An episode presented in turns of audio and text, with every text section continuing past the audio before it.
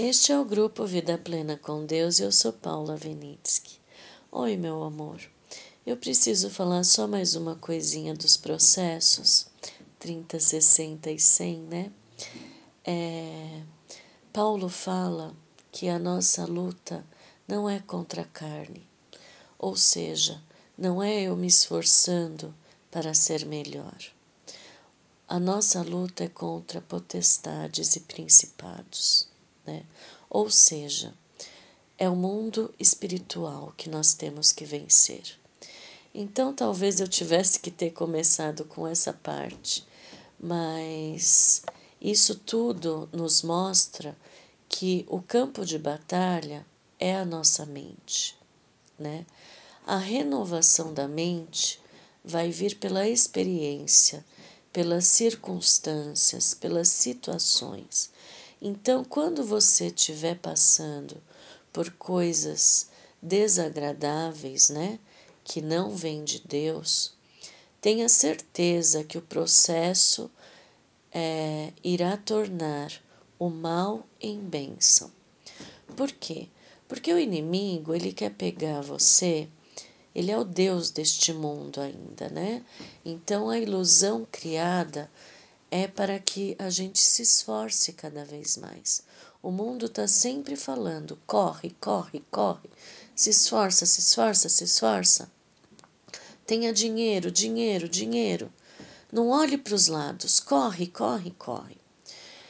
É, a rotina, se você olhar de. Eu nasci em 1970, né?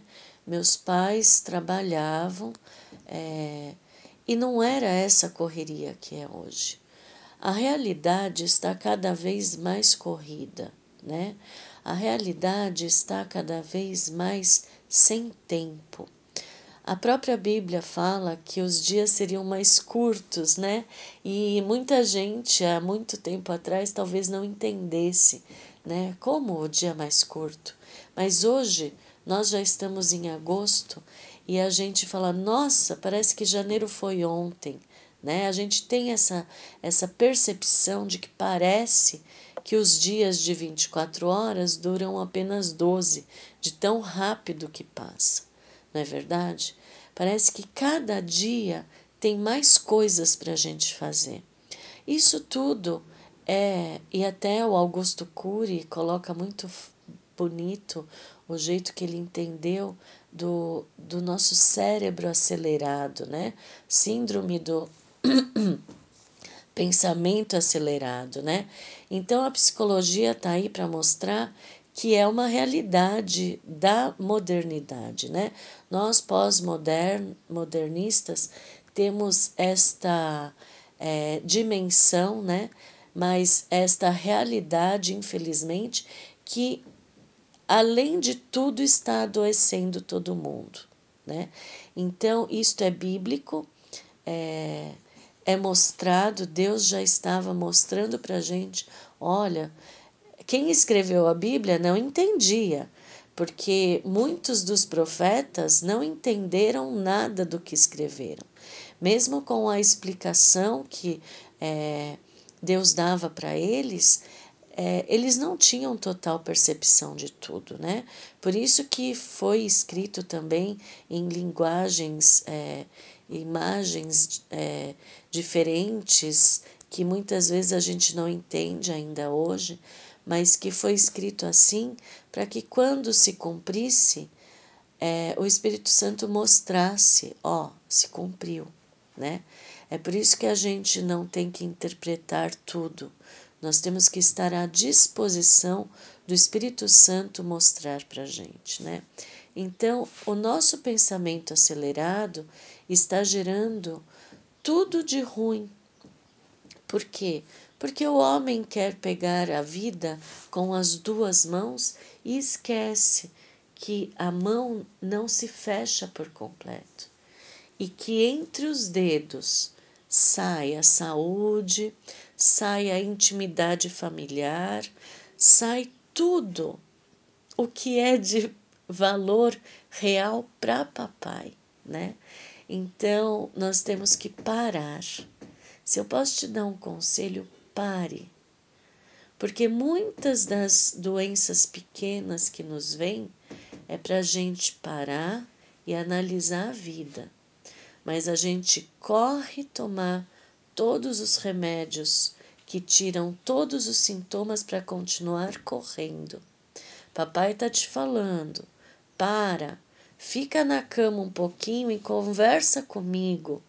Vem ver que eu estou tentando transformar esta doença que foi te colocada, que é pequena, para você parar um pouco e me enxergar. Para um pouco, vem conversar comigo sem as determinações que a instituição religiosa que você quer, que você frequenta, te põe. Às vezes as instituições generalizam tanto e colocam um plano de, de como fala, o teu dia tem que ser assim, né? Uma agenda do seu dia com Deus, e às vezes você cumpre aquilo para não ter culpa e acaba não desfrutando deste tempo. Talvez essa gripe que te deu, este teu problema, é, sei lá onde, para você parar um pouquinho deitar na tua cama, relaxar todo o corpo para ele não doer e falar: Papai, estou aqui. Será que você quer me falar alguma coisa? Será que eu posso aprender alguma coisa com esse processo? Qual é esse processo que você quer para mim, para que este problema vire uma bênção, né? Senão você vai estar tá passando sempre por problemas semelhantes para você parar um pouco e falar: opa, calma, tem alguma coisa que pela fé eu não estou enxergando, entendeu? Então, quando você parar e entender que você precisa enxergar um pouco mais pela fé, então você vai começar a enxergar o 30, 60 e 100. Talvez eu tenha falado essas mensagens ao contrário, mas como eu comecei com Jacó né, e José, então, é, e peguei a parte de Gênesis para mostrar como a história é envolvente, como esta realidade bíblica acontece em, na maioria das histórias. Veja Esther, tem também o 30, 60 e 100. Veja, comece a enxergar as, as histórias da Bíblia com esse processo de maturidade, de reversão do mal para o bem. Entende? É claro que papai pode, de uma hora para outra, falar assim: não, esse processo tem que ser mais rápido. Então ele joga o milagre. E daí o milagre, bum, de uma hora para outra acontece, né? Então, é, confie nos processos. Tenha certeza de que Deus, Papai, Jesus e Espírito Santo estão fazendo de tudo para que este, esta coisa ruim que está acontecendo se transforme em bênção. E isto, se você aproveitar, aproveite as coisas ruins para que seja um processo de maturidade espiritual. Aproveite, tire o melhor.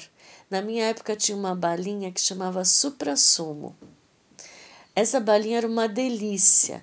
E a gente nunca mais ouviu falar em supra-sumo. Supra-sumo é o melhor que tem. É o, o gostinho que eles tiraram, o, aquela coisa mais perfeita do gostinho da laranja que era, né? Era o supra-sumo, né?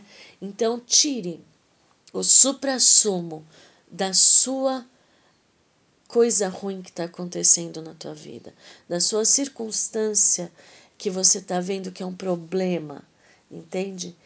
Tire o supra-sumo. Como? Confiando. Deixa a graça superabundar na tua vida. Primeiro ela abunda, depois ela superabunda, e daí o próximo passo é a bênção é a transformação de uma coisa ruim para o melhor, para o supra-sumo, tá bom? Abra, vinha numa latinha, abra a latinha, vai buscar a latinha. Não se contente com essas balinhas é, essas balinhas adocicadas, horrorosa, né? Que não tem o melhor. Não. Contente-se com o supra-sumo da sua circunstância. Fala para papai: eu não vou desistir. Tá ruim, mas eu confio que o Senhor vai transformar. Eu confio que o Senhor vai me capacitar a superar. Eu confio que vai acontecer o supra-sumo dessa circunstância. E eu te verei. Jó também teve esse processo. E eu te verei. Antes eu sabia de você por me falarem de você. Hoje eu te enxergo. Hoje eu te enxergo como pai que me ama e que coopera para o meu bem.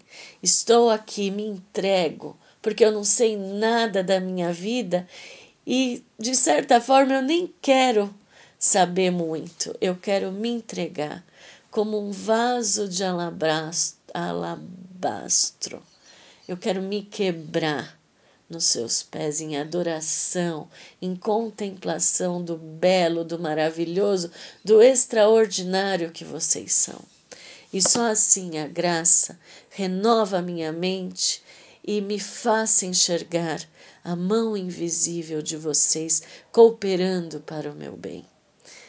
Queira o suprassumo, se entregue que o suprassumo vem, não pelo teu esforço, mas pela tua entrega na tua mente, renovando a tua mente, se deixando quebrar. Quebra tudo que te afasta de Deus.